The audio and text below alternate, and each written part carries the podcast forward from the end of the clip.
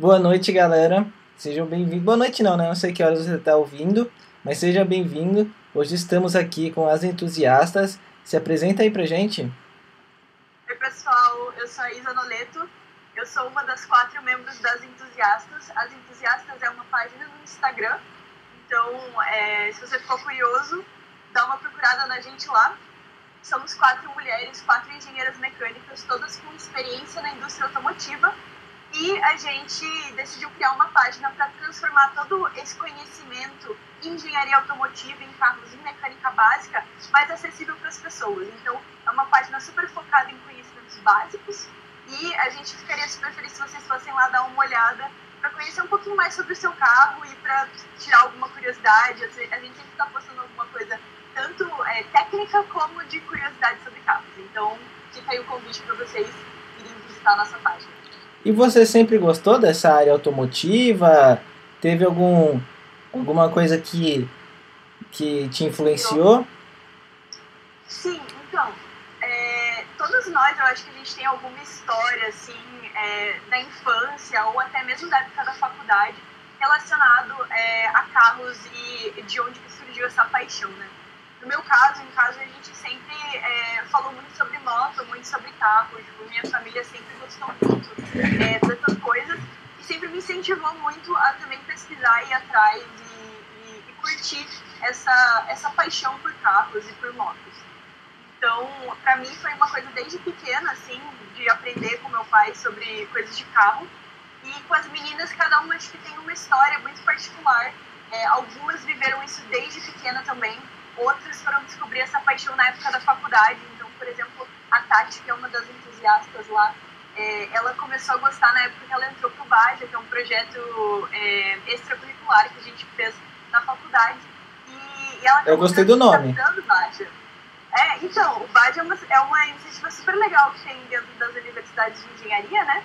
É, onde você constrói um, um tipo um carro assim que vai da terra e você participa de competições de corrida mesmo. Que é, e, e, até assim, é, em requisitos técnicos, em requisitos de como está a construção do carro, tudo isso é avaliado no Baja e são os próprios alunos que constroem os carrinhos então, e dirigem também.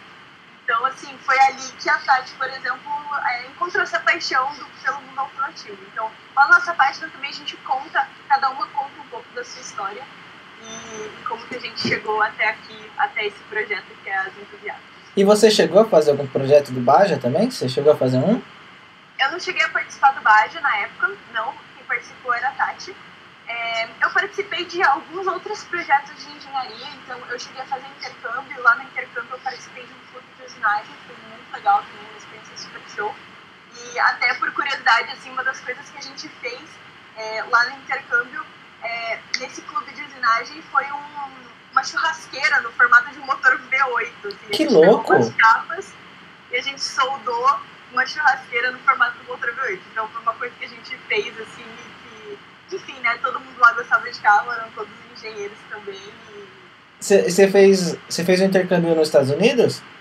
Isso, eu fui para a Universidade da Califórnia. É, a Universidade da Califórnia, o campus de Santa Bárbara. Nossa, você estava na Meca. Você Nossa, deve ter visto tanto carro legal lá. Cara, sim, a Califórnia só tem carrão, assim, né? Acho que é engraçado até de ver que lá pra eles, tipo, Corvette é uma coisa super normal, assim. Sim. Você vê um Corvette na rua, você fica... que nem, é que nem um Corolla aqui, assim. Você olha, tipo, ah, beleza, é um carro um pouco mais caro, mas, tipo, é um Corolla, entendeu? Você vê o dia inteiro Corolla pra ele. É, um, então... um Corvette 0 km lá, o modelo de entrada é, tipo, 57 mil dólares. 57 é. mil dinheiro, sabe? Tipo. eu, é eu ta... isso, é, é, outra, é outra, outro mundo, né, nesse quesito. Eu, eu tava até falando com um amigo meu que ele mora no, em Nova Jersey. Aí ele falou que, tipo, não é fácil morar nos Estados Unidos, você tem que trabalhar muito, porque aluguel é caro, comida é caro, toda essa parte é cara. Mas se você trabalha muito, tipo, você colhe os benefícios muito bem lá, lá nos Estados Unidos. Isso é verdade, isso é verdade. É, tem certas coisas lá que é, é mais barato, assim, especificamente carros, né? A gente vê que é um outro patamar, assim, de preços. carros que eles têm lá. Se não me engano, o imposto em cima dos carros lá é tipo 6%, é ridículo. O nosso aqui no Brasil é 48%. é, né, cara? Pois é. Então, é isso. Fora os incentivos, né? Porque, assim, desde a da universidade a gente vê que as empresas, elas estão ingressadas dentro dessas universidades, né? Uhum. E incentivando os alunos a fazerem projetos de pesquisa, incentivando o estudo desses alunos é, para eles futuramente entrarem nessas empresas. Então, o desenvolvimento ele já está inserido dentro da universidade e, e, as empresas elas têm essa autonomia para entrar nas universidades e buscar esse tipo de conhecimento e isso é valorizado, né? Existe é, todo um auxílio que o governo deles dá para que essas Sim. empresas façam isso. E isso faz com que também eles tenham muitas indústrias lá, né, de carros. Então também facilita é, não só no sentido do, do, de ser menos imposto e eles estão pagando menos nos carros, como no incentivo ao desenvolvimento interno deles. Então isso também, isso também é muito legal de ver quando você vai para uma universidade de lá. É, você vê bastante esses projetos de empresas mesmo. E você lá nos Estados Unidos? É legal porque só quem, só quem vai mesmo que vê, né? Então é legal você trazer isso pra gente, porque a gente nunca ia saber, praticamente. E, e lá na América, quando você tava lá, é, na Califórnia eu acho que nem tanto, mas você sentiu que por você ser uma mulher, no meio dos carros, dos motores, de toda essa parte de engenharia mecânica, você sentiu algum, algum tipo de preconceito, algo assim? Na Califórnia eu não senti muito, não. É, na verdade, assim, eu lembro que eu fiquei com medo de entrar no clube de usinagem. Eu fui a primeira mulher a entrar no clube de usinagem lá, assim. As outras meninas faziam engenharia mecânica, não tinham tanto interesse, porque era uma coisa, assim, super tipo um grupinho de meninos ali que ia e fazia. É, mas no final das contas foi muito legal, porque eu acho que desmistificou isso um pouco também lá. Uhum. Depois uma outra menina também entrou no clube de usinagem, então foi bem legal. E, e assim, foi uma coisa muito gostosa no sentido de que todo mundo queria me ajudar, assim. Às vezes tem meninas que estão confortáveis com isso, né? Mas é, eu senti que os, os caras, eles queriam, tipo, mesmo me ajudar e eu tinha bastante dificuldade até por causa da língua e porque todas as máquinas deles lá eram em pés e polegadas, então eu ficava é assim, tipo, três horas tentando fazer a conta para transformar esse centímetro em metro. Então eu senti assim um apoio bem grande e nunca senti é, nenhuma espécie de preconceito nesse ambiente. Mas aqui no Brasil e, e, dentro de empresas e tudo mais, isso já assim inúmeras vezes, em inúmeras situações acontece mesmo. Sério? E deve ser uma situação bem chata, né? Aí bem complicado, né?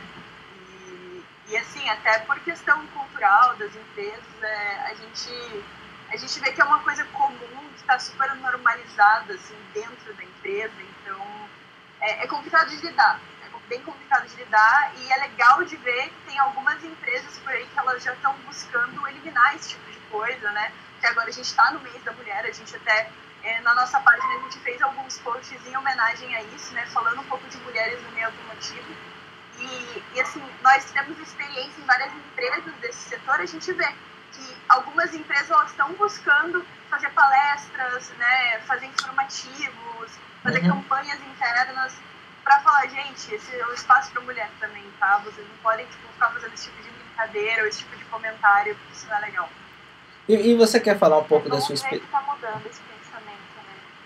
Sim, a gente vê que pelo menos existe um, um interesse em mudar, né? E você quer falar um pouco da sua experiência assim, pós-faculdade, pós uh, o curso que você fez tudo, sua experiência de trabalho com os carros? Então, era, sempre foi um sonho muito grande, assim, né, trabalhar em indústria automotiva. Isso acabou mudando depois de um tempo, é, mais por interesses pessoais mesmo, de, de querer, tipo, aprender um pouco mais sobre outras áreas também. Mas acho que era uma coisa que me brilhava muito os olhos, assim, eu ir para o trabalho e poder, assim, tipo, putz, vou tirar aqui 15 minutos de descanso, né? Trabalhei, trabalhei, trabalhei, 15 minutinhos de descanso. E poder ir passear na linha de montagem, isso era muito legal. Isso era uma coisa assim que nunca me cansava. Às vezes chegava um integrante novo na equipe, eu falava, cara, eu vou te mostrar a linha de montagem. e aí eu levava a pessoa e mostrava cada canto da linha. E sempre foi uma coisa que eu gostei muito, assim. Então, é, é muito legal nesse sentido. E, e me dava muito orgulho, assim, muito orgulho mesmo ver o carro que eu tinha trabalhado no projeto na rua. Então, você viu todos os perrengues de dentro do projeto, você acompanhou todo mundo que trabalhou até tarde, fim de semana, feriado, para conseguir fazer o projeto chegar no tempo certo. E, e, você viu o carro antes de todo mundo, né? Aquela coisa de tipo, nossa, que louco! Secret. E aí depois você vê o carro na rua, é muito legal. É muito legal. E, e aquele negócio lá? Porque eu passei por uma situação meio parecida com a sua. Porque provavelmente você teve que assinar o termo de confidencialidade lá, que você não pode falar nada. Não pode. Cara, eu, eu, esse termo parece que é assim, você não pode falar, mas você fica tipo, mano, eu preciso falar pra alguém. Eu falo, sabe esse carro que vai lançar ano que vem, que estão anunciando já? Já vi, já conheço. Exatamente. Que vão lançar, mas eu não vou te contar. É, dá uma agonia, você fala, meu, eu preciso falar. Aí você fala, não, não posso. A multa é meio cara. É um pouquinho. Ai, ai, mas e, é legal, é legal. E pra você, que, assim, como que você vê a parte da performance? Porque você é formado como engenheiro, você participou de projetos. Aí você vê, por exemplo, um carro que você trabalhou sendo pego por alguém, tipo, totalmente modificado. Como que você vê isso? Você vê com bons olhos? Como é que é? Vejo problema, assim. Eu acho que é, tem pessoas que querem carros para utilidade. E, e, eu acho que eu sou uma pessoa um pouco dessas, assim. Meu carro, ele é 100% utilidade, assim. É, eu comprei ele pensando em todas as características úteis do carro. Já tem pessoas, tipo, por exemplo, meu irmão, que é completamente contrário de mim. Ele quer o carro como aquele projeto. Ele quer se expressar através do projeto dele. É aquele carro que ele quer modificar do jeito que ele idealiza. Sim. Então, é, eu acho que vai muito dessa relação que você tem com o carro. E eu acho muito legal que isso existe dentro dessa área, porque é, isso não é uma coisa comum em qualquer área. Tipo, quem trabalha com eletrodomésticos não tem isso, assim. Então, você vê as pessoas pegando aquele projeto e se expressando através disso, eu acho super legal. Eu não vejo nenhum problema. Eu tenho meus gostos, né? Eu posso olhar para um carro assim, ah, por exemplo, um carro rebaixado e falar, hum, não gostei, achei que esse carro rebaixado não ficou legal. Mas, tipo, eu não acho que é ruim pro carro em si, eu, é só uma coisa que eu não faria com o meu. Mas uhum. que, cara, a pessoa se expressando através do, do seu projeto de engenharia, eu acho que é uma, é uma mistura muito legal, assim, de, de arte e engenharia. E você, você que está mais dentro dessa área, por exemplo, você vai pegar. É, vamos falar aqui do Jetta, do EA888, que é um motor turbo e que a galera modifica muito. Provavelmente lá no primeiro Jetta, eu acho que eles não pensavam nunca que a galera ia aumentar a potência desses carros, ia fazer remaps, assim. Você acha que hoje em dia eles já pensam nisso? Falam, ó, oh, tem que ter um pouquinho mais de um reforço aqui, um reforço ali, porque essa galera tá meio louca com esses carros. eu acho que eles viram, eu acho que existe uma tendência no mercado, assim, é que eles perceberam que motor turbo é uma coisa que o brasileiro gosta. E, e você vê que cresceu a quantidade de modelos no mercado ofertados e tem modelo turbo. Que é uma coisa que o brasileiro compra, ele acha legal, ele gosta. E aí eu acho que vai muito dessa tendência de mercado, e aí pensando também em quem que está comprando, quem que é esse consumidor que ele vai comprar da concessionária, né? Porque esse é o cara que vai gerar o lucro para o cara que está fazendo o projeto. Então, é, eu acho que nesse caso do turbo, sim, mas não tanto pensando na modificação, mas pensando em quem que é esse cara que vai comprar, o que, que vai fazer ele comprar o meu carro. Uhum. E, e como que você vê o mercado daqui a alguns anos? Você acha que essa motorização turbo vai se, turbo vai se juntar com uma, com uma coisa híbrida ou vai, vai separar, vão ser tipo dois mundos, vão ser tipo combustão aqui, híbrido aqui e, e elétrico aqui? Depende muito. Eu, meu sonho, meu, minha idealização é que a gente fosse muito mais pro lado do híbrido. Mas o Brasil ele também tem uma tendência histórica e até de incentivos governamentais que ela é muito voltada ainda combustível, né, para o petróleo e até mesmo para os combustíveis é, bio, né, os biocombustíveis. Uhum. Então, é, cara, eu tenho essa esperança, esse pingo de esperança no meu coração de que a gente vai sim começar a migrar para um ambiente mais elétrico, mais híbrido, mas ao mesmo tempo eu tenho um lado cético que acho que isso vai demorar, isso é uma mudança que não vem tão logo assim. Ah. Eu acho que o Brasil vai ser um pouco atrasado nesse quesito. Sim, e vendo assim, até os incentivos governamentais é, que tinha, o Inovar Alto quase não tinha incentivo nenhum. O Rota 2030 também foi muito fraco nessa questão do incentivo.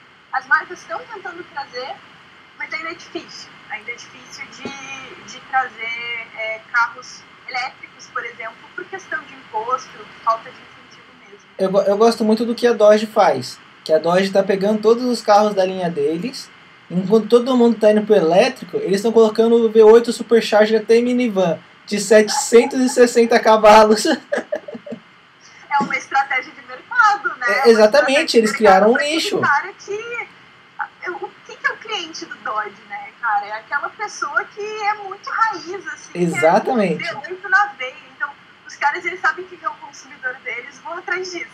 É, e eu vejo assim, eu, eu acho, minha visão, que daqui a algum tempo vai ser tudo meio que separado por nichos. Vai ter, tipo, a galera ali do elétrico, vai ter a galera do híbrido, e vai ter a galera do diesel que quando vê um carro elétrico vai sair soltando fumaça em cima do carro e coisas assim. Tem, né? Tem os revoltados. Gustavo vai ser um desses revoltados, com certeza. Não, sentindo. Eu, eu, não eu não faria isso, por quê? Eu não faria isso com carro diesel. Mas provavelmente com um carro turbo de uns mil cavalos, soltar fogo do lado assim do, do carro elétrico, talvez. É, pois é, então. É, o Elon Musk vai ter que implementar ali umas, umas faíscas, assim, só pra soltar um foguinho, tá ligado? Pra galera, tipo, Exatamente. aquela, aquela vontade do motor, assim, do barulhinho do motor. Meu, eu, eu vi uma coisa que um cara fez que eu desacreditei.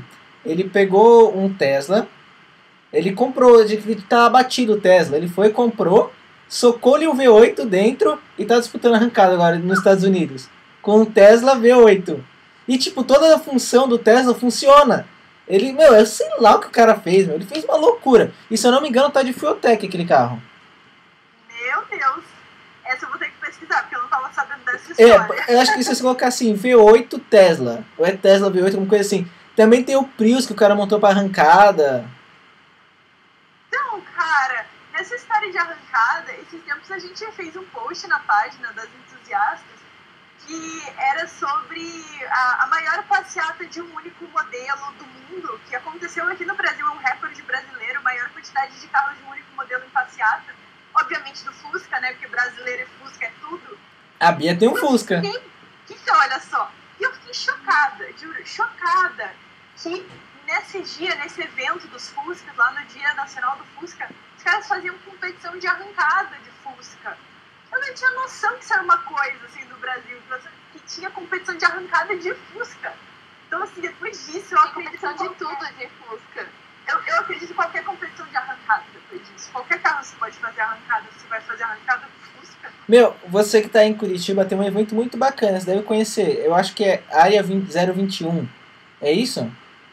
Já ouvi falar, mas não tô tão familiarizada. Que é uma arrancada. Meu, é muito louco. A, a de São Paulo é da hora, mas a de vocês aí também é da hora, meu. Os caras, eles, eles têm, outro- têm um nível a mais aí. É carro, tipo, de mil cavalos que eles levam pra ir. Vou dar uma pesquisada, vou dar uma pesquisada. Eu, se, se eu não me engano, é área 021. Mas eu tô até confuso agora. Eu não lembro se é em Balneário que eles fazem isso, lá em Camboriú, ou se é aí. Agora eu tô confuso. Pode ser. Eu, eu, eu sou meio atrapalhado com o lugar. Balneário Camboriú tem um cenário bem competitivo automobilístico, né? Ele Tem. tem várias competições de drift e tal, então eu não duvido que seja balneário, não. Só pesquisando pra saber. Ó, o Tom, ele tá aqui falando com a gente aqui no, no chat. Ele falou assim: que ele só acha que vai vingar quando tiver power charger rápido. Senão fica impossível com- competir com um carro a combustão. Eu pego o meu G5 e vou de São Paulo até Porto Alegre só parando para abastecer durante 5 minutos. Os caras demoram um dia todo carregando 100%. Cara, tem um bom ponto. E não só em questão do supercharge, né? Em questão de infraestrutura. A gente não tem essa infraestrutura, você tá numa estrada, você não tem onde carregar teu carro. E a própria infraestrutura do lar brasileiro é, é um problema, porque tem muito carro é, elétrico que você carrega e ele obrigatoriamente precisa ter o aterramento na tua tomada. Isso não é comum no Brasil. Não é? Não, aqui no Brasil, a gente não pode ligar o chuveiro com a máquina de lavar. Como é que a gente vai ligar um carro?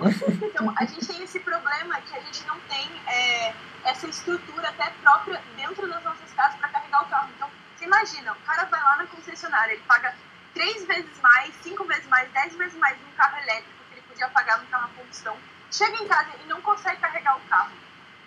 Tem que mudar a estrutura da casa dele elétrica inteira para conseguir carregar o carro.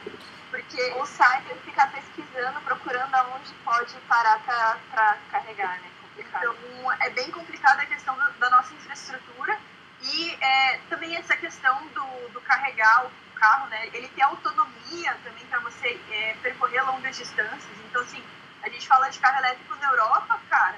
Você atravessa o estado de São Paulo, você atravessou cinco países da Europa. Então, assim, Exatamente. a noção de distância também é outra, né? Tem que ter uma autonomia o carro aqui, que em outros países não é tão bem, não é bem assim, né? Eles usam o carro elétrico para ir trabalhar e para ir para um lugar perto, e aqui a gente usa muito para viajar também. Então, essa autonomia toda. Al- alguém me mandou uma foto hoje. Eu vou até, eu vou até procurar aqui depois, eu vou pedir pra Bia te mandar. O cara tem um, um- uma estação de para carregar carro elétrico, essas coisas assim. Aí do lado da estação tá tipo um gerador a diesel. pra gerar energia pra estação. Esse é o típico brasileiro, né? A partir do momento. Se plantassem uma lei hoje, então, galera, agora só pode carro elétrico, tá? Não pode mais carro combustão, nem a diesel. Era isso que o brasileiro ia fazer. Exatamente. O Tom falou assim que é área 041. Pode ser. Ele falou Deve assim. ser, ele tá, ele deve estar falando do- da competição de arrancada lá que você comentou. Isso, exatamente. Ele falou assim que aqui em Joinville, em alguns postos da BMW, que tem a fábrica por aqui, colocou alguns pontos de carga elétrica gratuita. Então, mas esses pontos, eles estão, por exemplo, você vai ter um ponto aqui, aí você vai ter tipo, daqui 200 km você tem um ponto, aí seu carro tem autonomia de 200 km, você vai arriscar, cara?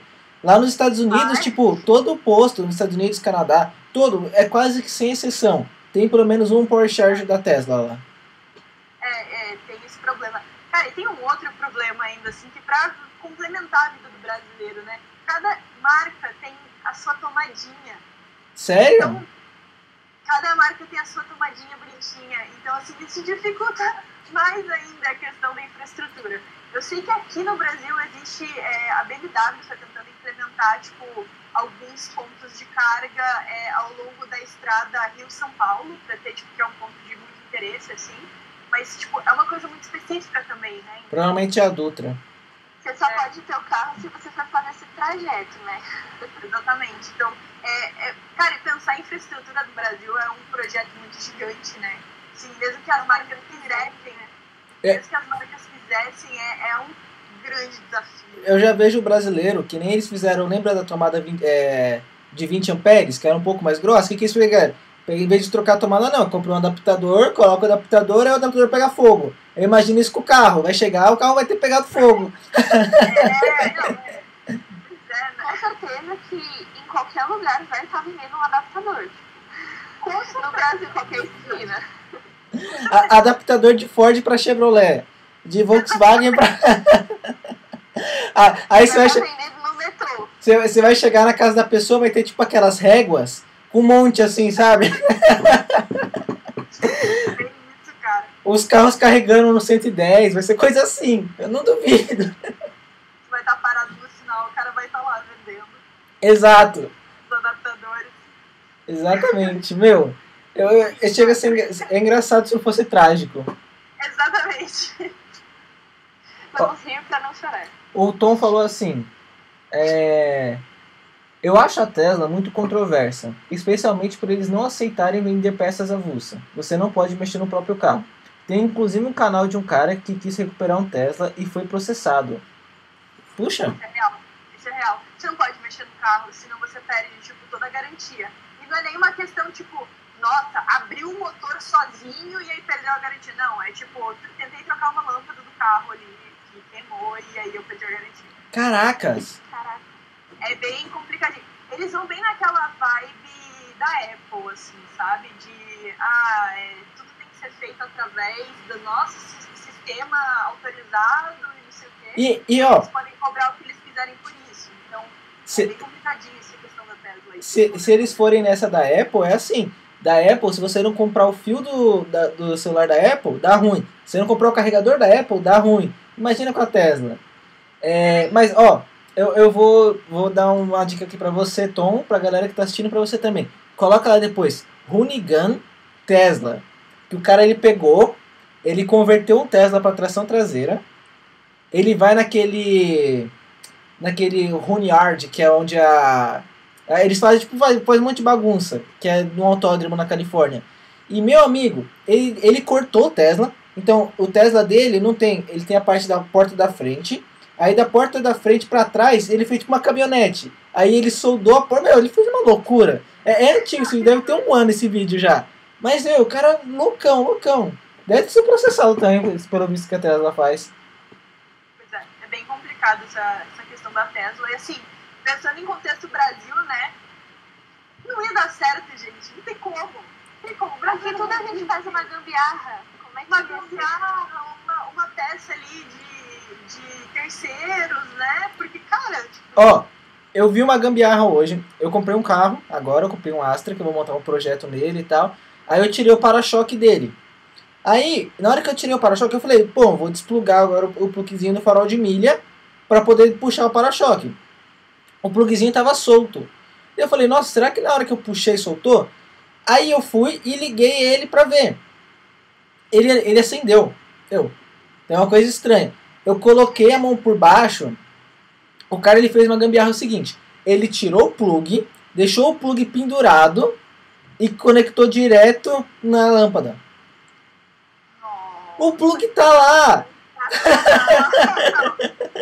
Imagina a Tesla vendo isso. Eles devem estar chorando agora. Não, mas eu, eu, eu fiquei. Qual é o nível que as pessoas chegaram? De o plug tá ali, gente. Era só usar o plug. ai meu Deus. Ah, a- tem um Fusca, né? Então gambiarra é pouco. Não, o seu, o seu até que tá com pouco, Bia. Depois que a gente desmontou tudo lá, tá com pouca. Tirando a que eu fiz. Ó, O Fusca é na base, da base da gambiarra, desde o momento da produção, né, gente? Não tem como. foi um carro feito na base da gambiarra pra guerra. Então vai ser gambiarra pra sempre. Cara, não tem como. Ó, a Márcia Noleto, a Márcia Noleto falou assim: a arrancada aqui é área, é área 41 mesmo. E é muito da hora a arrancada de vocês. É, o cara que foi processado lá da Tesla chama Rich Rebounds. É, foi ele quem fez o Tesla V8. Aí, ó. Agora você já sabe quem fez o Tesla V8. Foi processado, Não, se lascou. É o próprio, é o próprio maluco do, do Tesla V8. 8, logo eu estava aqui e abraço. A, a Emily mandou boa noite, a Emily tá sempre aí com a gente. Muito obrigado, Emily. E a Geisa Coutinho mandou Bel, muito linda, sou fã número 1. Um. Oi, tia! então, cara, eu acho que assim, a Tesla ela tira. Eu não sei se poderia entrar nessa forma de tirar o direito de expressão das pessoas. Tipo, mano, eu comprei, o carro é meu. Se eu quero socar um V8 no carro, amigo, deixa eu socar meu V8. É aquilo que eu falei. Eu posso não querer fazer isso no meu carro, mas eu acho super legal que tem gente que faz e tem gente que se expressa através disso. Se você querer bloquear isso, cara, você tá ali no mercado, né? Nossa, mas é, eu não sei se você tem acompanhado algumas notícias dos Estados Unidos, essa parte assim, mas que vai afetar diretamente a gente. Eu acho que é DPA o nome lá, que eles estão tentando regularizar o seguinte. É, se alguém no chat me, quiser me corrigir aí se eu estiver errado, eles não querem mais a venda de peças de corrida. Por exemplo, é, é, você não vai mais poder. Você tem, por exemplo, vamos pegar a, uma empresa americana, a Edelbrock, por exemplo. Desde sempre eles tiveram as peças de corrida e que eles vendiam para carros de rua também. Parece que eles não vão mais poder vender essas peças se essa lei for aprovada. Tipo, você não vai poder modificar seu carro. Assim, aqui no Brasil é uma coisa que com certeza impactaria mais as empresas que vendem isso de forma autorizada, assim, as próprias concessionárias. Mas eu acho que a venda terceirizada, ela continuaria, assim, pelo menos aqui no Brasil. Mas aí também depende de qual é a extensão, né? Se essa lei vai é, afetar a gente diretamente ou não. Ah, Mas de qualquer forma é meio, meio complicado isso, né? Porque impede até de tipo, você fazer essas modificações no carro e tudo mais. sim, eu acho que, como aqui no Brasil, querendo ou não, boas peças e, e peças não tão boas, a gente está desenvolvendo um mercado muito grande para peça aftermarket. Bem grande mesmo. Tem um nicho, tipo, vai, você vai achar mais peça de Volkswagen e Chevrolet. Você vai procurar peça, por exemplo, para algum outro carro, você vai ficar, você vai penar um pouco para achar. Você vai achar, mas vai demorar. É, talvez isso salvaria a gente e colocaria muito mais mercado dentro do Brasil. A gente não teria que comprar de fora. Mas quem quisesse comprar de fora seria muito caro. Muito caro. Tipo, um absurdo. Uma turbina Garrett seria. Hoje em dia, uma turbina Garrett é uns 10 conto, uma roletada. E seria, tipo, coisa de 40 conto. Pois é, imagina, isso afetaria todo tipo de importado, né? Isso com certeza. Sim. E acho que. Ah, eu, eu não sei, eu posso estar enganado, mas acabaria. Eu acho que não vai ser aprovada essa lei, mas os americanos também não aceitariam. Não, não tem como, lá tipo é a Meca. O cara ele vai na, na Summit lá e compra motor V8 tipo, pronto, com tudo. É, pois é. Difícil, né? Mas assim, também não, eu não conheço tão a fundo assim o mercado de lá é, para saber se os caras vão se revoltar com isso ou não, né? Ah, eu acho que sim. Eu acho que sim. eu Porque. acho que é um cenário complicado de qualquer forma, não só para quem faz modificação, mas como para quem precisa de peças de reposição. né? Exatamente. Então, Exatamente. Eu tava tá vendo que. É, quem, quem começou com essa petição foi mais ou menos assim, para tirar isso, para que não seja feito, foi o SEMA. Eu não sabia que o SEMA, ele é tipo uma eles, como posso explicar? Eles regularizam, eles são uma empresa de regularização de peças aftermarket, sabe? Eles são uma agência regularizadora. Eu não sabia disso, achei que era o SEMA Show. É, mas depois fez sentido, que lá no SEMA Show eles mostram peças aftermarket. Sim, é, deve ser tipo uma associação, assim, nacional. Isso. É, especificamente para isso, né? Para tentar regularizar esse tipo de coisa também. Exatamente isso, ela tava achando as palavras. e, gente, se vocês quiserem mandar alguma pergunta aqui pra ela, manda aí no chat que, ela, que a gente já faz aqui já esse momento. Com certeza, manda aí. E, e você tem algum algum sonho de carro, um carro dos sonhos, algo assim? Tem, inclusive ele tá aqui atrás, ó. Se vocês estiverem vendo, É um DeLorean? é um DeLorean. é tudo, é tudo. Assim, é o sonho de consumo máximo da minha vida é comprar um DeLorean e fazer as modificações para ele ficar igualzinho de volta pro futuro. Nossa. É, Bia, foi- a gente já viu um, né? Meu, oi? A gente já viu um lá no Graal, né? A gente viu uma vez que tava exposto lá. Nossa, você ia pirar. Aquela- eu acho incrível. Eu acho Cara, é incrível essas tudo. releituras. É tudo, é tudo. Aqui em Curitiba tem um cara que tem um DeLorean. O dele não é modificado, pelo menos não a parte externa. Ele até colocou assim no painel o capacitor de fluxo, ele colocou ali é, as datas, né, o, o sistema de datas que tem dentro do DeLorean, mas ele não modificou a parte externa, nem assim, o carro em si. Mas ele tem um aqui em Curitiba, vez por outra, né? Antes da pandemia, quando a gente tinha os eventos nerds, assim, aqui em Curitiba, o cara levava o, o DeLorean dele pra gente ficar babando. Ah, eu, eu acho que se fosse pra fazer uma releitura, tem dois carros que, meu, eu faria sem pensar duas vezes que são os carros do meu sonho, que seriam um Supra e um GTR. Super válido, super válido. Exatamente. Por que não, né? Eu teria Impala do Jim. E é isso. É um ótimo também, é excelente. Eu acho que eu vou mais pro lado nerd, se não fosse o DeLorean seria o Batmóvel, assim, alguma coisa desse tipo. Eu sou mais pro lado, Gente, pro lado sério. Meu, eu acompanho muito. Eu, eu sou viciado na nas páginas gringas do Instagram, essa parte assim. Outro dia eu vi um cara que ele tava com, com um carro do Batman e a polícia parou ele. Aí, tipo, a polícia parou ele. Aí ele abriu a porta assim, tava todo vestido de Batman. E, tipo, conversando com o policial, mó de boa.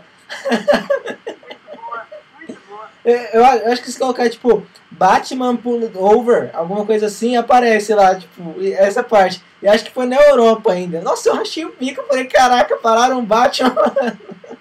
Melhor é que saiu o Batman mesmo de dentro do Batmóvel. saiu, saiu o Batman mesmo. Eu imagino a reação do policial, tipo, Cara, Eu acho que se você tem um carro desses, você tem que estar sempre caracterizado, porque senão é uma decepção, né? Eu acho também, eu acho. Uma quebra de expectativa aí. oh, e você chegou a ver, você, não sei se é verdade, mas parece que a DMC, ela tá com um projeto de um carro novo, eles estão se reerguendo, algo assim. Cara, não tô ligada.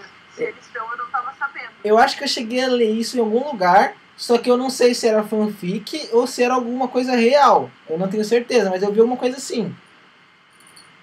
Que ia, que ia ser um, ia ser um DeLorean elétrico, algo assim. Eu, Não, teve os boatos do DeLorean elétrico há muitos anos atrás. Eu acho que eles chegaram a lançar um número limitado de modelos de DeLorean elétrico. Não lembro se ele foi lançado ou não, mas se foi, foi um número muito limitado, assim. E aí eles encerraram de novo as produções. Mas esse boato eu já ouvi, eu já ouvi falar também. E, e uma vez eu tava vendo uma- um documentário também que dizem que o DeLorean não é um carro muito. Ele, ele é tipo maré. ele tem alguns probleminhas, né? Tem, tem. Ele não é muito confiável. Ele tem vários probleminhas, assim, questão de eh, dirigibilidade dele não é tão boa e tal, mas é, é aquela coisa do carro projeto, entendeu? Não é o carro É. útil, não. É- é um aquele negócio. É aquele negócio, na hora que ele chega na sua casa, você já tira o motor, já coloca um LS, que é mais fácil. Troca toda a parte interna dele, a suspensão só deixa a carcaça. Meu, mas eu acho que foi um projeto, na época dele, foi bem usado, né? Ele era um carro que era diferente, era uma marca que, assim, o pessoal não conhecia muito. Eu acho que se não fosse pelo filme, acho que não seria um carro que teria marcado. Não, com certeza, com certeza. Teria marcado muito, assim, é, uma parcela específica de uma população, tipo, não ia chegar internacional de jeito nenhum. E, e ele é um. Meu, ele é da hora, tipo, ele tem potencial. Tanto que até a cor dele, se eu não me engano, ele só saiu nessa cor, né? Que tá aí atrás de você. Ele não tem de outra cor. Sim, sim. Se eu não me engano, ele é só nessa cor cinza desse prateado. Ele é tipo um aço escovado. Eu acho bonita essa cor. É legal. Eu gosto nesses carros, assim, que tem essa pegada antiga, mas que tenta ser futurista, assim, sabe? Agora, minha opinião também, né? Carros mais atuais, eu não gosto da cor cinza, eu gosto mais, tipo, branco, preto, colorido, eu adoro carro colorido. Nossa, pinta o carro de um roxo, assim, eu adoro. Eu tava falando isso hoje, meu. Que eu, eu tô com um projeto em mente do meu Astra, eu quero ele roxo com as rodas brancas. Acho massa. Seria diferente. Totalmente, totalmente. Só ia ter um na cidade. Na então, só tem um Astra Sport na cidade, é meu. Já começou bem, já começou É. bem, que tá faltando, tem que chamar mais atenção ainda. Aí, aí vai ser o único Astra Sport roxo. Aí vai ser o único Astra Sport também. Vai ser o único Astra Sport roxo, provavelmente do estado de São Paulo. Olha só, Bia, o Tom acabou de falar assim. Tem um Impala igual do Jim pra restaurar por 45 mil no Outlet Gearhead. Olá, olá. Meu Deus do céu, só falta dinheiro. A coragem eu já tenho. Faça suas ofertas. Já liga pro banco e fala, vou, vou precisar financiar um carro aqui, cara. Vocês não vão Aí você entender. fala, Sério? Uma velharia dessa? Pior que esses carros nem dá pra financiar, meu. As leis do Brasil são tão esquisitas que você não consegue financiar carro, tipo, muito antigo. Pois é, né? Se você for financiar, tipo, um carro dos anos 90, algo assim, já era, meu, você não financia. Porque o, o banco ele precisa de seguro também. Sim. O seguro é. Eu não vou. O, o que o banco pensa? Comprar carro velho já dá problema. Aí o carro velho vai ser meu, mano. Você tá maluco, quero isso não. Exatamente. Não, e outra, a pessoa vai estar gastando pra arrumar um carro velho. Como é que ela vai pagar a prestação? Não tem condição. Bem isso, né? Bem isso. O Faz carro ficar sentido. quebrando. Faz até que faz sentido isso. Ah, mas eu vejo, é que assim, é, se eu não me engano, os carros elétricos aqui no Brasil, e acho que o híbrido, ele tem uma redução de imposto, tipo, grande, né? É quase que nada do imposto, se eu não me engano. Mas mesmo assim, eu vi um Tesla vendendo, tipo, 300 conto, mano. Um Tesla Model 3. Essa seria a ideia, né, de uma de uma é, de um incentivo fiscal que a gente desse para carros elétricos, mas isso não foi implementado no Brasil dessa forma. Assim, o incentivo que existe é muito pequeno E como a gente não tem é, os fornecedores internos, né, para, por exemplo, bateria e todos os componentes elétricos que envolvem essa parte é, da gente ter uma propulsão elétrica no carro, a gente tem que importar muita coisa. E aí, quando a gente está importando, aí tem muita taxa em cima, não tem nenhum tipo de, é, de incentivo, assim, para você importar esse tipo de peça. Aham. E, cara, fica muito caro. No caso da Tesla, até porque a gente não tem nenhum tipo de revendedora autorizado de Tesla aqui no Brasil, então, para você importar é realmente todo o Sim, sim. procedimento e custo do carro importado, né? Mas mesmo para as concessionárias, para importar um carro é absurdo. A exemplo do, do Zoe, o Renault Zoe, ele é um carro que é, você importa e, tipo, ele é um carro parecido com um Sandero, assim, com Sim. um carro de entrada, tipo, ele, a, a questão de acabamento, de funcionalidade dele é muito semelhante. Mas o carro, em vez dele custar uns 40, 50 mil, ele custa 180, 200 mil. E aí você, tipo, quem tem essa grana para comprar um carro que parece um carro de entrada só para ele ser elétrico? Tudo É. isso por causa de imposto, por causa de dificuldade de trazer peça. Então, é Não faz sentido mesmo. E, e falando de peça, dessas coisas assim, você acha que vai ter que ser que nem um iPhone, que de seis em seis meses tem que trocar a bateria porque dá ruim? A ideia é que essas baterias sejam cada vez mais duráveis, né? Eu sei que é, algumas empresas, tipo a BMW e a própria Tesla, fazem bastante tipo de pesquisa em cima das baterias para tentar cada vez mais aumentar essa durabilidade. Mas hoje, de cabeça, eu não sei que pé que tá esse tipo de pesquisa. Eu sei que a Tesla BMW têm tipo, tido bons avanços nessa questão de ter essas baterias mais duráveis. Não é seis meses, é com certeza Não, é que eu tô brincando. de anos, né? Mas, cara, ainda assim é uma preocupação. Porque ainda assim não é uma bateria de carro que você paga lá 500 e você troca a sua bateria do carro a combustão. É uma bateria que ela custa o preço da metade do teu carro. Sim. Então, mesmo que você tenha que trocar ela de 5 em 5 anos, de 10 em 10 anos, gasto, né? Você vai ter que comprar metade de um carro novo a cada 10 anos. É, é meio absurdo para você conseguir vender um carro que tem 7 anos. Como é que você vai vender um carro que tem 7 anos com É uma verdade. bateria, entendeu? É verdade. É, um, é bem complicado essa questão de, de mercado nesse sentido também. E por isso que eles têm bastante interesse em expandir cada vez mais a durabilidade dessas baterias. É, eu tava vendo até uma, uma reportagem, uma, um- não é reportagem, tava lendo um documentáriozinho lá é, sobre a nova BMW X5M, que ela é V8 biturbo. E no, no, ele deixava um comentário lá que ele falou assim, que vai ser a última BMW V8 é, biturbo. Não vai ter mais, porque ele falou assim que agora vai ser tudo, ou vai ser downsize, ou vai ser híbrido. Ele não falou em elétrico, ele falou assim, vai ser híbrido ou downsize. Existe essa tendência, né? É, Especialmente fora do Brasil, fábricas Europa, já tem diversas marcas que estão falando, olha, o último carro a combustão que a gente vai lançar, o último motor, né? Não carro, mas o último projeto de motor que a gente está fazendo, ele vai acabar em 2023 e a partir disso a gente não vai trabalhar em mais projetos de motor a combustão. Os projetos que existem hoje, eles vão continuar sendo fabricados dentro dos carros, mas a gente não vai fazer mais projetos novos de motor a combustão. Sim. Então, tem várias empresas que já estão nessa, nessa pegada. E aí, cara, é assim, daí a partir daí a gente conta os dias para esse mercado dar uma decaída, né?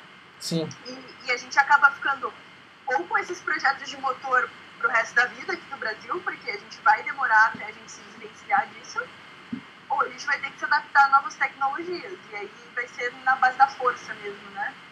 Exatamente. Porque a gente vai ficar aí com esses motores por muito tempo. Eu, eu também acho. Eu acho que, pra, a não ser que o Brasil dê uma, um milagre e a gente melhore de uma hora para outra, vai demorar pelo menos mais uns. uns vai, vamos chutar aí, uns 15 anos para começar a ter essa cultura da galera. Ah, carro elétrico, bacana, vamos, vamos começar a ter carro elétrico na rua para tudo que é lado, essas coisas assim. Ah, Porque- eu acho que vai mais, acho que vai uns 30 anos, pelo menos. Eu, eu Pois quando, é. eu quando tava lá no Canadá, é, o que você mais via era Tesla. Tipo, meu, tinha muito Tesla. Muito Tesla mesmo. Tanto que eu, eu até entendo por que eles falam que a Tesla tá crescendo tanto o mercado, até a parte de ações dela, valor de mercado. Porque ela cresce lá fora, tipo, mano, de cinco carros que você vinham, dois era Tesla. Sem sacanagem. E não só isso, né? A Tesla oferece tipo, modelo de mercado completamente diferente. Tipo, os diferenciais dela não estão tão atrelados ao carro, e sim atrelados à tecnologia que ela impõe nos carros. Sim. E eu acho que quando você fala de um país tipo Canadá, assim, Estados Unidos, é, para eles faz bastante diferença você não estar tá tendo que pagar gasolina, já que você tem toda a estrutura disponível para você utilizar carros elétricos, né? Sim. Então, eu acho que tem todas essas questões atreladas aí que para o Brasil não é uma realidade. Não, no momento não é mesmo, não. É, eu também queria agora dar, dar um espaço para você poder falar um pouco, se você quiser falar um pouco de você, da sua página, há um momento de divulgação para vocês. Não, beleza.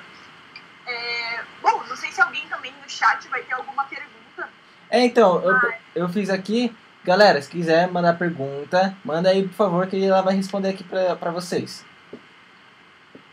Mas aí falando assim, tipo, da página, né? É, cara, é uma iniciativa super recente. Eu acho que a gente recebeu até bem mais é, é, feedback, assim, do que a gente esperava no primeiro momento. A gente iniciou a página lá em agosto, setembro do ano passado, então, tipo, foi uma coisa super, super recente. E a gente, tipo, viu que o pessoal tinha muita carência dessa informação que a gente estava querendo passar. A gente pensou, cara, deve ser tão difícil assim de você encontrar informação de mecânica básica na internet, tipo, conteúdo simples, para pessoas que, tipo, não sabem o que é um motor V8, não tem noção do que é um óleo sintético que eu vou pôr no meu carro, sabe? Uhum. Tipo, não sei o que é um pneu de borracha verde, tipo, coisas que são simples, mas que a gente, que a gente ouve falar o tempo todo. E tem muita gente que não sabe. Sim. Então a gente percebeu isso, sim, a gente ficou bem impressionado que existe essa falta é, de conteúdo nesse sentido. E, e assim, abro justamente para essas pessoas, né, a nossa página que é, tem menos conhecimento sobre carros e, tipo, nem sempre, ai, nossa, estou super apaixonado por carro, quero muito saber. Mas, cara, ninguém quer ser passado para trás do posto de gasolina, entendeu? Então, Sim. o nosso intuito era realmente é, trazer pessoas de fora do mundo automotivo, de fora desse, dessa paixão, mostrar que, primeiro, é muito legal, tem muita curiosidade que a gente consegue compartilhar, e segundo, não é tão difícil assim, não é um bicho de sete cabeças, todo mundo consegue, especialmente mulheres, todos vocês conseguem. É, a gente faz vários posts assim, tentando trazer um pouco desse empoderamento, tentando mostrar, cara, qualquer um consegue fazer isso aqui, qualquer um consegue trocar uma lâmpada, trocar um pneu, consegue verificar o seu óleo, consegue saber o que tem embaixo do seu capô, você consegue. E, e acho que é realmente essa a nossa proposta, assim. Então, é, a gente tenta focar um pouco mais em mulheres, porque a gente sabe que aí está a carência principal. E nós, sendo mulheres, acho que a gente tem bastante propriedade para falar o que é ser mulher no meio automotivo e quais são essas dificuldades que a gente enfrenta e o que, que a gente enfrentou também. Porque é, é uma coisa, assim, que no início assusta qualquer um. Você falar, putz, eu acho legal o carro, eu gosto de carro mas eu não sei olhar o óleo, o nível de óleo do meu carro. Não sei, não sei olhar. Que é uma coisa bem normal. Você, é, e aí você chegar pra uma pessoa e perguntar isso como mulher, a pessoa já vai te, te vai rir da sua cara. Vai rir da sua cara. Ah, tinha que ser mulher pra você não saber um negócio desse. Então, assim, nunca mais, nunca mais. Agora é pra todo mundo saber como é que faz. E, e a gente, tipo, percebeu que existia essa segregação de, tipo, ou você já tem esse conhecimento prévio, ou você é, já manja muito de carro para você poder entrar nesse círculo de ai, a gente é muito apaixonado por carro, ou você não entra, você está fora, tipo, a gente não te quer aqui se você Sim. não sabe a diferença de um V6 com um V8. Sim. Então, eu acho que tem essa democratização de conhecimento que a gente busca e, assim, é legal a gente ver que teve bastante feedback, que bastante gente veio conversar com a gente, achou legal a proposta, mas ao mesmo tempo a gente fica um pouquinho sentido, assim, que não é, é, é uma coisa que precisa ainda, cara. A gente ainda precisa quebrar esse tipo de barreira, assim, no mundo, sabe? Então, é, fico feliz que, que a gente está podendo fazer esse trabalho aqui e as pessoas estão gostando. Agora, sabe o que eu lembrei aqui? Uma coisa engraçada. Sabia que a gente tem um vídeo falando só do DeLorean? Sério? Que massa! Lá Lá do começo. comecinho Nossa, lá do começo do canal, lá de 2016. Sensacional. Gente adora fazer é, conteúdo de curiosidade na nossa página também. E com certeza eu vou dar um jeito de fazer um post sobre o DeLorean aí do futuro. De- Não, merece, com certeza. Depois manda pra ela, Bia, pra ela ver a gente falando um monte de besteira sobre DeLorean. Por favor, por favor. Mas eu acho Não. muito, muito legal sobre o Instagram de vocês, que o, o nosso, um dos administradores com a gente também, o Cláudio, sempre elogia muito que vocês trazem muitas informações válidas, assim, só que sem ser uma coisa pesada, sabe? Sem ser uma coisa chata de ler. Então é muito, muito legal isso. Parabéns Ai, pra vocês. Ah, Sim, a, a iniciativa de vocês é muito bacana e realmente é, precisa. Tem muita gente que fala, ah, eu curto o carro, mas eu queria entender um pouco mais. Eu queria saber como, como é que é para medir um óleo, pra coisa simples, tipo, ah, eu tenho o carro do meu pai na garagem, por exemplo, a pessoa fala. Fala assim, pô, que motorização que tem o carro do meu pai? Eu quero saber. É Algo assim, sabe? Eu acho bacana. A iniciativa de vocês é muito boa nesse sentido, tipo, é incrível. Eu, eu- eu vou ler aqui as perguntas que o Tom mandou aqui pra gente, ó. É, fala de alguns carros aí que, que você já trabalhou. Você pode falar de algum carro que você já trabalhou, algum projeto, algo assim? Posso, posso, posso falar assim. Então, é, acho que o projeto que eu trabalhei mais a fundo foi o projeto do Sandero 2020. Então, se vocês já viram ele na rua, é aquele que tem a lâmpadazinha assim, que ela faz uma bolinha e depois puxa, sabe? É, então, eu trabalhei nesse projeto por, tipo, uns oito meses, assim. Eu entrei na parte final dele e trabalhei, assim, é, na área tanto de fabricação como de projeto, da engenharia mesmo.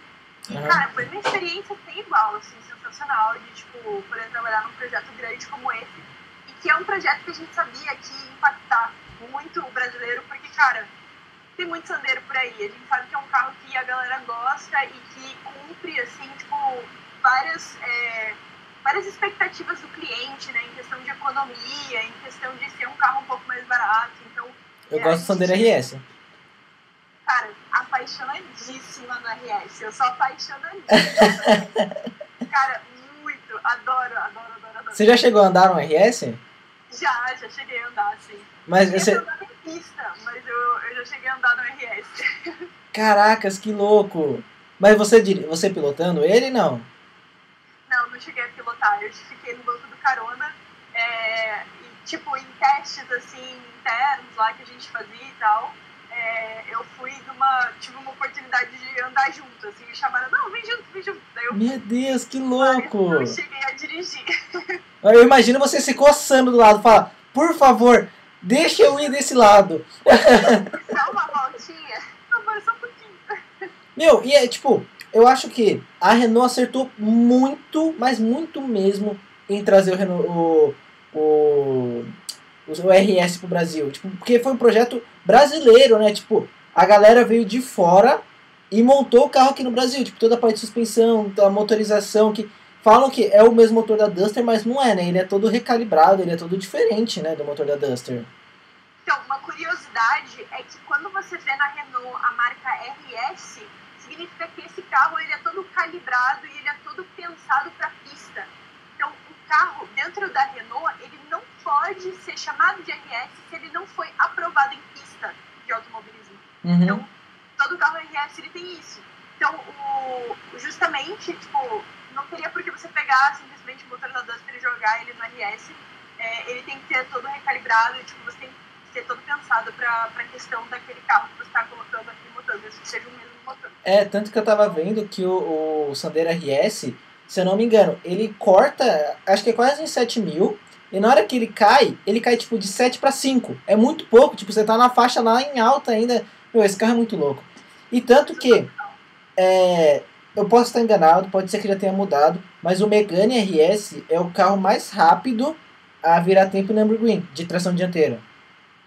Cara, eu não saberia dizer. Mas Se eu não me engano, é. sensacional o Megane RS. Eu Nossa, ele é muito lindo. Ele é muito lindo, mas se ele viesse pro Brasil, ia ser que nem. Você chegou a ver que a Volkswagen queria trazer o Golf R pro Brasil? Que ele sairia por 800 mil reais. Nossa. Aí fica complicado, entendeu? Ninguém vai comprar um Golf por 800k. Vai, vai ter tipo dois. Exatamente. Vai ser que nem os GTR. Meu, eu vi um GTR vendendo por 700. Eu nunca iria de Golf. Nunca. Ninguém, isso é consciência. Ó, e agora o Tom também perguntou assim: qual foi o carro mais rápido que você já guiou? foi um. Putz, foi um Audi, a van. Nossa. Que era 700 cavalos. Meu Deus! Devia ser uma RS6. Sensacional. Foi num salão do automóvel que eu fui. E eles tinham lá uns áudios para testar. Eu cheguei a testar o Q3. Aí eu testei esse áudio Avan. E eu testei mais um, que agora eu não lembro. Mas ele não era tão rápido. O Avan era 700 cavalos. É, era. É pra... louco. Uma coisa de louco. Nessa potência, eu acho que só tem o, a RS6. Eu tenho certeza que foi uma RS6. Meu, eu sou apaixonado nesse carro, tipo, sonho. Eu vejo pessoal na autobahn, tipo, 300 por hora, tipo, de boa. 300 por hora, tranquilo. Cara, e era assim, né? Era, uma, era um teste, tipo, quando você vai no salão do automóvel, você consegue testar uns carros, tem uns eventos pra você testar, você consegue umas pulseirinhas assim, você vai lá e testa o carro. E aí era basicamente tipo uma reta, uma retona, assim. E aí o, você pegava o carro para dirigir, ia o acompanhante do lado e ele falava, pisa, pisa, não, vai, tu, vai. E aí, cara, foi muito engraçado, porque quando eu fui com o Audi Avant, eu, eu não consegui, tipo, ficar com o pé no acelerador, sabe? Tipo, teve uma hora que eu falei, não, chega, não tem como, não tem como fazer. Não, não, pisa, vai, vai, vai. Nossa. O cara do meu lado botando pilha, botando eu, eu queria ser que nem você, porque eu acho que se o cara falasse pisa pra mim, ele que ia ficar com medo. Cara, é uma coisa de louco, assim, sabe? Porque eu, como eu não tenho costume, né? Nunca tive costume de dirigir carro nessa velocidade, parecia que a minha, meu cérebro não conseguia acompanhar tudo que tava rolando. Eu, é. e eu passando tão rápido do lado que, tipo, eu, eu fiquei com medo, sabe? Eu falei, meu Deus, cara, se eu virar um centímetro de volante que eu vou capotar esse troço. eu dei uma soltada no pé, assim, o cara, não, pisa, pisa, vai, vai, vai. Eu pisei de volta, mas tipo... Mas, ó, é, é assim, o mundo seleciona as pessoas certas para fazer essas coisas. Porque se fosse eu, eu já ia chegar, eu posso fazer um launch control? Daí ele falou, pode. Eu só ia parar de acelerar quando acabasse a reta. Ia puxar o freio de mão ainda, né? Pior, pior que esse moço sem graça, que o freio de mão é eletrônico, não ia nem fazer nada. É verdade, é verdade. Meu, eu só entrei. Eu, eu tava no salão também, eu também. Eu só entrei na RS6. Eu quase falei pra Bia, ó, oh, pode ir embora, eu vou ficar aqui, tá? Deixar que eu tô em casa. Meu, nossa, seria meu sonho dirigir esse carro. Eu Gustavo, a gente já tinha um canal, né, quando foi no Salão do Automóvel, foi 2016, acho que a gente foi. E 2017, não sei. E aí eu falando pro Gustavo, não, vamos gravar, vamos tirar foto, tipo, tem muito conteúdo legal. E ele, tipo, entrava no carro e ficava, mudo. Gustavo, vamos gravar alguma coisa. Ele, não, estou curtindo o momento. Meu, tá certo, eu, eu, fui, eu fui no stand da Subaru, eu sou tipo, meu, eu sou muito subarista. Meu, eu, eu acho que a marca que eu mais gosto é a Subaru. Eu gosto de problema, pelo jeito. Então a marca que eu mais gosto é Subaru. Eu curto o Subaru. Meu, eu vi de longe um STI Lumica. Eu, meu Deus, tipo, eu parei. Eu, eu preciso naquele carro, Bia. Eu preciso ir naquele carro. Eu sentei no STI, meu, eu fiquei tipo, em êxtase, sabe? Eu, eu acho que se eu fosse dirigir um Subaru STI, eu ia parar, eu ia ficar só uns 5 minutos tentando entender, tipo, cara, você vai dirigir um STI. Sim. Tudo de bom, cara. Eu tô, tenho saudade dos salões do automóvel, porque era muito legal ter, ter essas experiências, assim, de uns carros diferentes. Eu, eu acho que daqui a algum tempo é, a gente não vai ter mais o salão do automóvel do jeito que ele era. Eu acho que a gente vai ter alguns eventos, tipo o Cima Show, sabe? Vai, vai ser organizado por alguma associação e essa associação vai colocar tudo lá dentro. E se tiver interesse das marcas, que eu acho que no começo seria algo muito difícil, mas se tivesse, seria algo muito bacana. Você imagina, que louco. Imagina um salão, um Cima Show aqui no Brasil. A gente tem toda a capacidade para fazer isso. A gente tem marcas gigantescas. Nossa, com certeza. Eu vou organizar isso. Ah, ninguém organiza, eu vou organizar. Vamos lá. Vamos fazer. A gente queria agradecer muito o seu tempo, a sua presença aqui. É, a iniciativa que vocês têm no Instagram também é incrível, é incrível de verdade. E espero que vocês continuem com a página por muito mais tempo. Com certeza. Eu que agradeço né, a oportunidade de ter vindo conversar com vocês e falar um pouco, não só sobre a página, né, bater um papo aí sobre carros, é super legal e, cara, sempre que quiserem podem convidar, a gente vai estar à disposição e, e cara, o objetivo é manter a página, assim, que a nossa página ela fique aí para o pessoal sempre estar tá aprendendo mais e a gente poder estar tá contribuindo aí para a democratização do conhecimento automotivo. Então, a gente tem a intenção de fazer esse podcast presencialmente. Quem sabe um dia vocês não vêm de Curitiba para cá? Sim, com certeza. A nossa ideia, assim, é que quando passar um pouco mais esse tempo crítico, né, a gente começar a ser mais ativo dentro de eventos automotivos. Aqui em Curitiba tem vários, é, Santa Catarina, São Paulo. Então, tentar começar a ir mais é, para que também a gente consiga não só desmistificar, mas trazer essas pessoas que não entendem tanto de carros, mas, tipo, cara, você também pode gostar de carro mesmo Sim. que você não entenda, sabe? Tipo, pode ver, ela tem acesso, né? Ver Exatamente. o que é possível. Abrir um pouco essas portas pra galera, tipo, cara, quem vai no salão do automóvel nem sempre manja 100% de carro. Tanto então, que a maioria das venha, venha ver, venha conhecer. é pra maioria das pessoas que vai, é tipo família, sabe? Você vê pai, filho, e é isso que marca às vezes uma, uma um gearhead. Exatamente, isso aí. Então, espero também que a gente continue por bastante tempo aí, que a, a paixão é grande, a gente, a gente tá gostando demais, assim, de produzir esses conteúdos. Você quer falar mais alguma coisa, Bia? Não, só agradecer mesmo a sua participação, por participar dessa edição especial que a gente está fazendo. Muito obrigada por representar a gente no mundo automotivo, né, as mulheres, ver que é capaz, né, de tanto de fazer a engenharia como de para esse meio assim que é bem fechado. E eu espero que, que em breve esse pensamento continue mudando e evoluindo. E agradecer por, por participar, aceitar participar do nosso podcast. Com certeza, quando a gente puder fazer presencial ou se encontrar em evento aí, tomara que seja possível. Com certeza, nossa, com certeza. E o Tom, Vamos combinar. o Tom, ele, ele deu uma ideia de vídeo pra vocês aqui, ó. Fa faz um vídeo explicando os cuidados ao ter seu primeiro carro, tipo um Gol 1.0, coisa assim. Assim que eu comecei a procurar coisa no YouTube. Sensacional, É, sensacional. Vocês têm canal no YouTube também? Ou só Insta? Ainda não. Por enquanto a gente tá só no Instagram. A gente tem planos aí de quando a gente tiver com as coisas mais estabilizadas, assim, a gente talvez migrar para outras plataformas pra gente atingir mais público também. Aham. É, mas por enquanto a gente está restrito ao Instagram, até para um período de testes, para a gente entender qual que é a nossa capacidade de produção de conteúdo, mas a ideia é a gente expandir no futuro. Cara, sensacional a ideia, tô muito obrigada. É, a gente adora ouvir, assim, a gente sempre faz caixinha de pergunta no Instagram, tipo, o que vocês querem de conteúdo, o que vocês têm interesse, qual que é a dúvida de vocês. E eu acho que é um post, nossa, é mais que um post, dá pra fazer uma série inteira de posts só falando dos cuidados do seu primeiro carro. Então, muito Como obrigada. comprar, né? Como avaliar. Eu acho que tem muita coisa envolvida que a pessoa que vai comprar nunca sabe, né? Carro a gente nunca sabe o que vai encontrar. Exatamente, e assim, as dúvidas, qual que é o carro adequado pra mim, né, Sim. cara? O que, que, que eu tenho que olhar, assim, porque o que, que eu preciso? Então eu acho que dá pra fazer um guia completo aí, e com certeza isso vai surgir na nossa página. Eu, eu tenho um guia simples para as pessoas. Um guia rápido e simples, assim. Que se você quiser postar na sua página, vai ser tipo. Coisa de 3 minutos você faz o post. Dica do dia. É, é assim, É ó. uma coisa rápida e. Não compre Audi velha. É, é uma boa dica. Uma ótima dica. Experiência própria, experiência própria.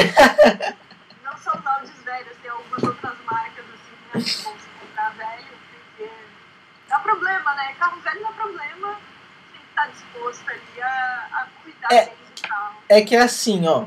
Eu comprei um Astra velho. Aí eu troquei, tipo, um monte de peça nele. Saiu, tipo, mano, mil reais. Saiu de boa. Tipo, troquei quase toda a parte de suspensão do carro. A Audi queimou um sensor.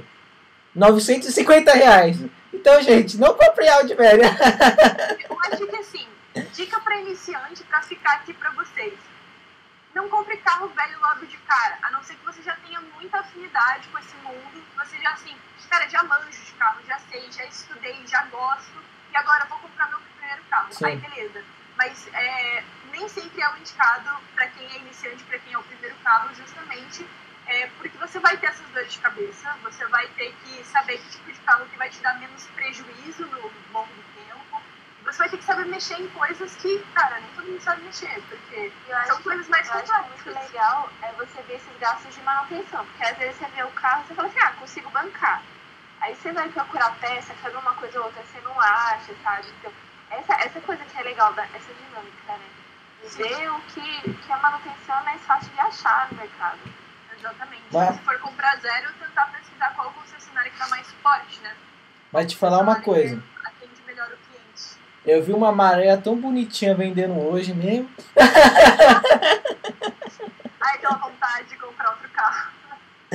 Ah, caramba, é complicado, é complicado. Um dia, um dia quem sabe a gente vai ser tratado, todo, todo Gearhead vai passar por um tratamento. Aí, todo mundo que for ver o nosso cérebro vai ficar louco, porque não vai entender o que, que passa pela gente. Porque assim, você pode comprar um velho e gastar muito dinheiro, você pode comprar um pouco mais novo e gastar um pouquinho menos, entendeu? Exatamente. Menos dor de cabeça. Uma questão do que você precisa, né? Você vai. Qual que é o teu objetivo também. Porque às vezes o cara é iniciante, não sabe nada de carro, mas ele quer um carro justamente para ser a cobaia dele. Ele vai desmontar o motor porque ele quer descobrir como é que funciona. Beleza, cara, esse é o teu objetivo, então vai no carro velho, porque não vai comprar um carro zero para desmontar o motor, ou, entendeu? Ou faz que nem eu. É. Pega um amigo mais louco que o seu e desmonta o carro dele. Aí também é uma boa ideia. Ai, tem história, viu? Então, é, muito obrigado aqui. Eu quero deixar um convite aqui, ver com as meninas dia, que dia que elas irão poder, para ter o grupo completo aqui com a gente. Tenta marcar um dia com elas e passa pra gente, que a gente faz uma edição especial com todas elas. Fechou, pra elas contarem um pouquinho da história delas também. Com certeza, vamos fazer um combo aí das entusiastas sobre carros. Muito obrigado, viu? Valeu vocês, pessoal. Muito obrigada pelo papo. Valeu, chat. Nos vemos em breve, pessoal. É isso aí, quem não acompanha, acompanha lá as entusiastas, hein? Boa noite, galera.